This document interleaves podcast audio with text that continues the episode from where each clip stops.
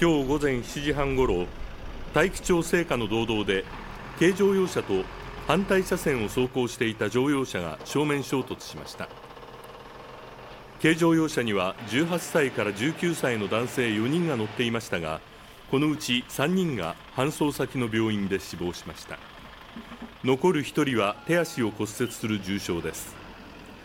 一方乗用車には運転していた60代の男性と90代の男女の合わせて3人が乗っていて3人は病院で手当てを受けています。警察はどちらかの車が反対車線にはみ出したとみて事故の原因を調べています。